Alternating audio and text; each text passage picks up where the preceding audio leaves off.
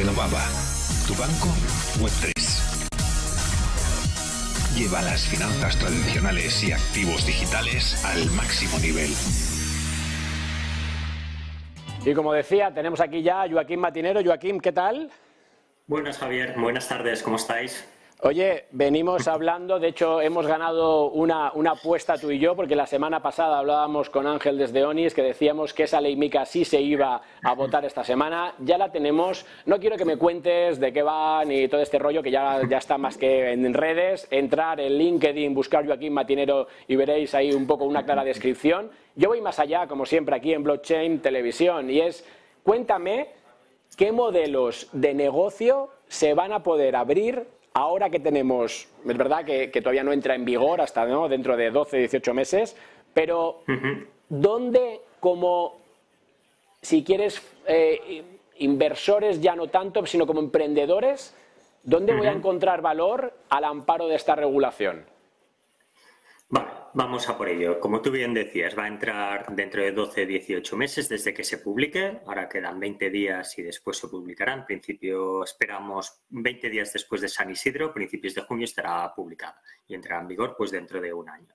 Eh, principalmente aquí es todos los proyectos de los denominados utility tokens y los tokens referenciados a otra clase de activos tendrán ya unas reglas muy claras de cómo hacer el white paper, cómo obtener financiación. Por tanto, cualquier inversor tradicional ya no se extrañará cuando le digamos que invierta en tokens porque sea una fórmula de inversión como al uso, como si hace una emisión de valores correspondientes y tradicionales.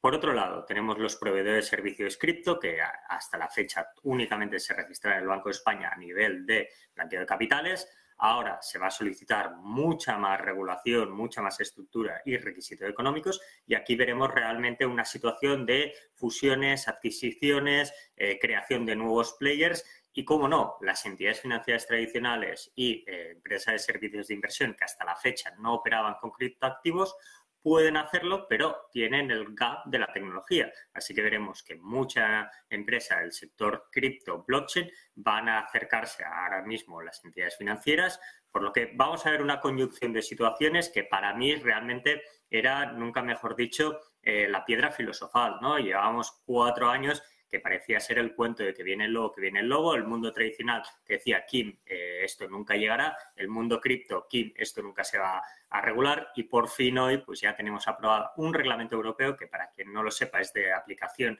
en todos los 27 eh, países de la Unión Europea y no necesita transposición.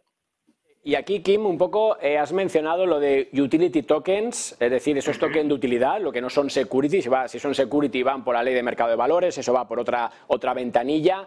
Eh, ¿qué, es, ¿Qué proyectos se están acercando a Roca Junyent o te están un poco, digamos, haciendo esa aproximación para empezar a crear valor? Dame algunos ejemplos sin nombres, pero si esto va de pues, empezar a tokenizar, como veíamos antes, a lo mejor esos rewards, esos, esos puntos que luego vamos a poder convertir, va de, cuéntame, de los NFTs que se han quedado fuera de Mica, luego me lo especificas, ¿de qué va todo esto utilizando la tokenización? Eh, tenemos de todo desde la tokenización al oro, que se está planteando como una alternativa, la tokenización de puntos de loyalty, como comentabas, como los corticoles conocidos. También eh, tenemos eh, proyectos ya más tecnológicos que ven la potencialidad de obtener financiación y que se utilice en su página web, plataformas de e-commerce que también se han acercado cómo no, aunque no entrarían de esta categoría, temas inmobiliarios, también los estamos viendo. La verdad es que hay una pluralidad, eh, tema NFTs que también han quedado fuera los eh, puros, los denominados únicos y no fungibles, también se están acercando y todo tiene un porqué, porque la seguridad jurídica por lo que muchos no les guste o pueden considerarse los maximalistas en Bitcoin, que puede ir a su contra, hace que un inversor más tradicional o un mundo más eh, fuera de la tecnología lo ven como una tranquilidad, que una normativa europea, que todo el mundo va a seguir las mismas reglas. Y el éxito de todo esto es que ayer justamente Kraken se instalaba en Irlanda, tenemos Circle ya instalado en Francia, Binance también está y cada vez más proyectos que estaban en Estados Unidos que por falta de regulación, que por primera vez tenemos que decir que Europa va por delante, eh, vemos el cambio de tornas y donde se va a crear muchísimo valor y, cómo no, eh, trabajos, eh, sinergias. Estamos ahora mismo en un punto perfecto.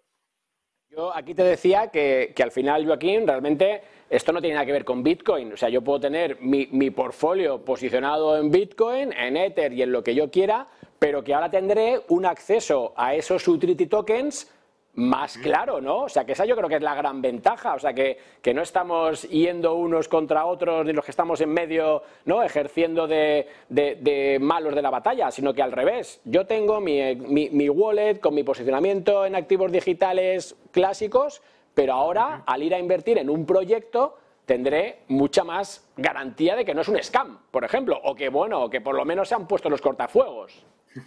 100%. Este es el primer punto necesario y es el tema de abuso de mercado, de la finalmente la no alteración de los valores y además eh, creamos unas normas para su emisión que hará que en nuestra cartera tengamos Bitcoin, tengamos Ether, tengamos Mana y aparte tengamos utility tokens que se han emitido y, y sin descuidar de las stablecoins que también entran dentro de MICA unas serán vinculadas al euro o, en el caso de los, de los asset class, pueden estar referenciadas a otra clase de criptomonedas. Así que realmente tendremos en nuestro wallet con cierta más protección y más seguridad, evitando, aunque nos pese, casos Ponzi que seguramente en el futuro van a continuar existiendo, aunque haya esta protección. Un tema que, que se ha escapado también de, de, de Mica es todo lo que tiene que ver con las finanzas descentralizadas. ¿Qué uh -huh. podemos esperar ahí? ¿Esto hacia dónde va a ir avanzando? Pues la señora Christine Lagarde ya lo apuntó hace un par de meses que ya se tiene que empezar a trabajar con MICA 2.0, donde entrarán los NFTs, donde posiblemente también entrarán las DAOs y las finanzas descentralizadas también tienen que entrar. Seguramente irán más por MIFID ya 3, que ya está en curso, pero eh, tienen que acabar de estar ya no reguladas, pero darle una cobertura para que cualquier operación que realizamos con eh, cualquier protocolo, pues no tengamos problemas a nivel fiscal, que vamos a acreditar su titularidad, quién toma decisiones, cómo. Tenemos que crear estas nuevas figuras jurídicas para dar eh, sentido al nuevo mundo que nos estamos acercando. Eh, tengo ahí otra, otra pregunta. Antes hemos hablado cómo esas entidades financieras tienen ese acceso express, en este caso, para, ¿no? ya veremos dónde se posicionan. Entonces, primera pregunta, eh, ¿qué van a ofrecer? ¿Qué sabes tú que están haciendo los bancos, las entidades clásicas para no perderse esta ola? ¿O se la van a perder? No se la van a perder y no porque no quieran, sino es que es necesario. Las nuevas generaciones quieren tener criptoactivos y quieren invertir en esta clase de activos. Hasta la fecha hemos visto bancos tradicionales emitiendo NFTs como forma de regalo, como visualización, pero ahora ya realmente el tema de las wallets con criptoactivos y aparte pues por productos financieros tradicionales ya es un reto y aquí veremos si lo realizarán ellos mismos, que MICA les da la posibilidad que lo comuniquen a su regulador y en 40 días ya pueden facilitarlo, buscar un partner como puede ser una empresa del sector de criptoactivos, un exchange un custodio, o crear una filial donde lleve este control. Aquí ya a niveles de solvencia y Basilea se verá cuál es la estructura correcta, pero las entidades financieras estoy seguro que no van a querer perder esta clase de mercado. Lo vimos en el pasado cuando salían los derivados, lo hemos visto con las nuevas clases de fondos, con los eh, Unique Credit Links de Luxemburgo. Eh, las entidades financieras están aquí para hacer negocio y como no los activos digitales es una nueva parte y forman parte de la nueva estructura financiera. Pues nada, eh, Joaquín Matinero de Roca Yuñent. Me he quedado con una pregunta, pero ya estamos aquí en tiempos. Me está aquí ya Cristian ya chuchando. pero eh, la Caixa, eh, CaixaBank, un NFT, temas sostenibles, te lo dejo para la semana que viene porque me interesa. Muchas gracias como siempre. Perfecto, un abrazo Javier, cuídate mucho. Pues nada, hasta aquí llega esta edición de Blockchain Televisión, ya lo saben, síganos www.blockchaintv.es y la semana que viene, jueves que viene, de 7 a 8, aquí en Negocios, te seguimos informando y como decíamos al principio, blockchain y los activos digitales tienen mucho que decir en todo, esto, en todo este entorno de los nuevos negocios y ahora encima con esa regulación que va a ayudar a ese lado de todo este ecosistema. Hasta la próxima.